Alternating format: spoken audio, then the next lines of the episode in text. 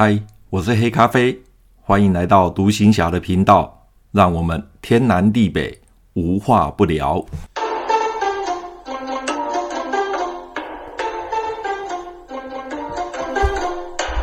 马祖当兵去，今天要讲的是与通信营的抗争。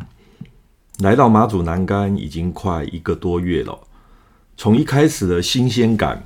到现在已经渐渐的融入部队的惯性生活中，我也逐渐的明了建管排与拐八幺通信营无线电连之间的矛盾与冲突。一开始我来到连上的时候，我还不是很了解。后来慢慢的，我发现到排上的弟兄从排长到小兵，完全都不与无线电连的人来往。甚至连早晚点名，他们都不参加。但由于我是新来的军官，所以无线电连的连长就要求我要融入无线电连的作息，甚至要求我背值星。那这个部分，事实上一个正常的连队，这个是很正常的。参加早晚点名啊，军官要背值星，这个是很正常的。可是我就觉得很奇怪，呃，为什么舰管排的弟兄？他们都不跟无线电连来往，他们连早晚点名也不去。哦，一开一开始我不是很了解。我刚来报道的时候，我一直以为舰管排就是在呃无线电连的下面的一个排。但是呢，排长跟舰管排的弟兄呢，从我来就开始跟我讲，我们跟他没有关系。啊，我们跟他没有关系，我们纯粹是独立的，跟他们啊没有任何的关系。那由于我一来一开始并不了解他们之间的什么恩怨情仇，所以呢，我当时就是两边跑。那由于我没有他们之间的包袱跟冲突，所以我跟两个单位的呃士官兵弟兄都处得不错啊。我特别强调士官兵弟兄哦都处得不错。但是经过一段时间之后，我也渐渐的被卷入了这个矛盾与冲突。特别是矛盾的引爆点，其实就是军官的嫌隙。士官兵的问题其实不大，士官兵的问题其实不大，主要是军官。那问题的原因起源于民国七十四年的时候，陆军废止了从民国三十八年自大陆撤退来台湾所实施的部队移防制度。啊，那个时候，民国七十四年，整个陆军就开始改革，哦，就是要把部队移防的制度给哦废除掉，改成自愿役军官士官轮调。那为什么要废除部队移防这个制度呢？啊，这个说来就话长了。啊，这个我在当兵的时候曾经听过。啊，帮我们上课的军官哦、呃，那些教官有跟我们讲整个部队移防，过去部队移防的问题。那当然，部队移防也有部队移防的好处。那实施志愿役军官士官轮调有有它的好处，但也有它的缺点啦。好，那这个部分我们不谈，我们就来谈谈建管排跟无线电连之间的问题。那早年陆军本岛呢，跟外岛的部队呢，它是每隔二到三年移防一次。但是到了民国七十四年起，外岛跟本岛部队就不移防了，改为自愿役的军事官个人轮调，就是我刚刚讲的。也就是说，义务役的军事官皆不调动，只有自愿役的，而且仅有外岛自愿役的人员，他每两年要轮调回本岛，然后再从本岛调同官职等的人员到外岛去。那建管排是在民国七十四年的时候，是由驻守在台中后里军移防过来的，他也就是最后一次的部队移防哦，最后一次的部队移防。那早年台湾的部队还有军的建制，他的位阶在军头军团之下，在师级之上。问题就出在建管排，它本身是一个独立排的编制。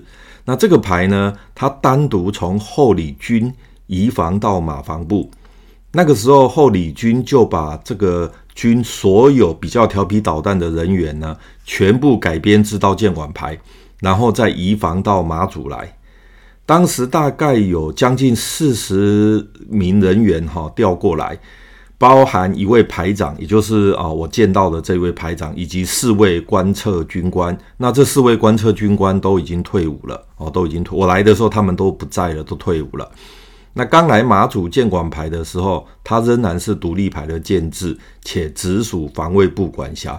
也就是也就是说，他的组织编制呢还是独立牌，那只是哦可能是一个行政命令吧，就是说由那个无线电的来来代管。好，由无线电连来代管。那当初他移防过来的时候，仍然是属于防卫部管辖。但由于士官兵呢，都是军中的一些调皮分子，所以一天到晚惹是生非。那建管排的排长呢，他本身被调过来，他心情也不是很好，所以呢，他就不太去管这些呃调皮捣蛋的一些弟兄。这些呃弟兄呢。哦，他明明就很调皮捣蛋，所以他就不断的呃惹是生非，出事情。最后司令官忍无可忍，就要求位于建管排旁边的拐八幺通信营来代管。拐八幺通信营呢，就他们其实也不想要管这个牌，但碍于司令官的命令，只好勉为其难的把它接下来了。所以呢，啊、他们其实拐八幺通信营也不是很想接这个牌。那当年的马防部司令官，我去的时候是就是丁之发中将。那丁之发中将他本身也曾经当过后理军的军长，也就是这个建管排从台湾调来的后李军的军长。那因为这样的安排呢，就引发了建管排跟无线电连之间的激烈冲突。听弟兄们讲，当时的冲突非常的激烈。甚至几乎演变，呃，士官兵弟兄要打群架的场面。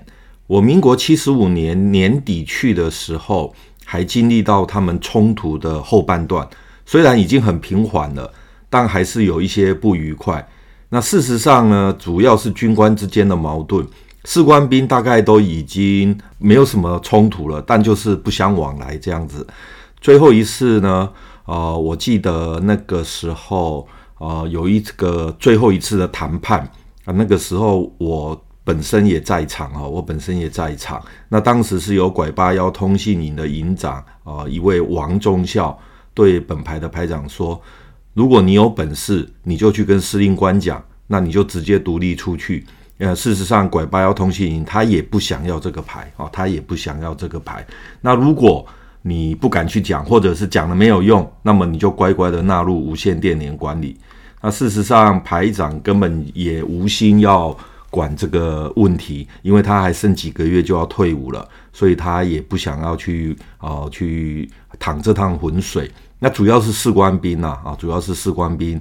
那回排部之后，排长对我说，当年从台中后里。一起来的军官，含他在内就五位啊，其中四位观测官早已经退伍了，而他也剩不到一个月就要退伍了。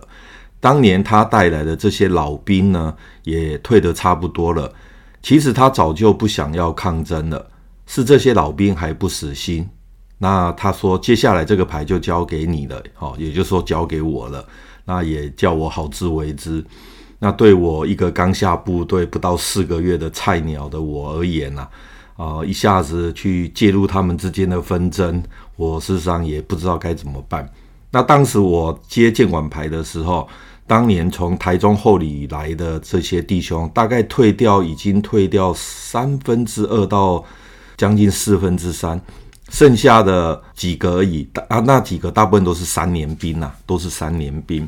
那绝大部分的士官兵都是从台湾直接啊。呃抽签服兵役就到了马祖，分发到建管排，所以他们也没有经历过那一段的冲突，只是说他们啊、一直认为他们是建管排，他们不想要跟无线电连混在一起。那随着排长跟当年从台湾后理军来的弟兄们陆续的退伍，啊，和我一样新来的弟兄们呢，因为完全没有他们之间的新仇旧恨，所以渐渐的，呃，建管排就顺理成章的纳入无线电连了。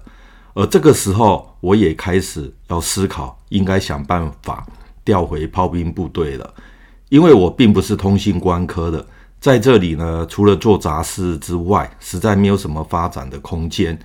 再加上通信营完全没有舰炮射击管制的概念，也完全不重视建管排的原始任务，所以呢，建管排在马祖就慢慢的名存实亡了。那我在建管排呢，事实上也就是当一个打杂的军官，每天就是啊、每每隔一段时间背个值星啊，然后整理部队，就就是打杂。因为专业的东西我完全不会，因为通信的东西我事实上学的不多啊，我学的不多，因为那不是我的本业。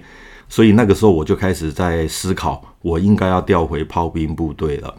然后这也就是我后来有机会。哦，再回台湾左营的海军陆战队去受舰炮管制的训练。当我去陆战队受舰炮管制的训练，我才真正的了解舰管排它的原始任务，还有它要怎么跟舰炮做支援暗轰。暗轰就是舰炮哦，在海上用它的舰炮五寸舰，五寸可能是五寸炮吧，用它的五寸炮向陆地上轰炸。哦，这个叫他们海军叫做暗轰，哦，叫暗轰。那炮弹打出去的时候，必须要有观测官在修，像那个用无线电向军舰来修正炮弹。那这个时候就是海军陆战队的任务，因为他在路上，他必须要修正舰炮的呃那个射击的角度，所以用无线电。所以后来我到陆战队去受训的时候，就学了整套的海军陆战队舰炮管制的啊、呃、这个课程。但是呢，因为舰管排在马祖已经名存实亡了，所以呢，最后舰炮训啊，每年的呃海军陆战队他开的这个舰炮训呢，就通通给炮子部了，而舰炮管制的这个呃任务呢，也渐渐由呃陆军的炮兵部队来接手了。所以这是在舰管排的一个整个过程，大概也是一个舰管排的历史，马祖舰管排的历史。那现在啊，我听说啊，舰管排在马祖几乎已经是呃，还有这个单位吧，应该还有这个单位，只是说这个单位大概也没有任何的功用了。哦，这就是整个舰管排，他从民国七十四年移防到马祖之后整个过程哦，然后慢慢的是怎么样的融入到。呃，无线电联里面去，从原先的抗争到最后也整个融入进去了。好，那这就是建管牌啊，整个在马祖那一段时间的一个历史。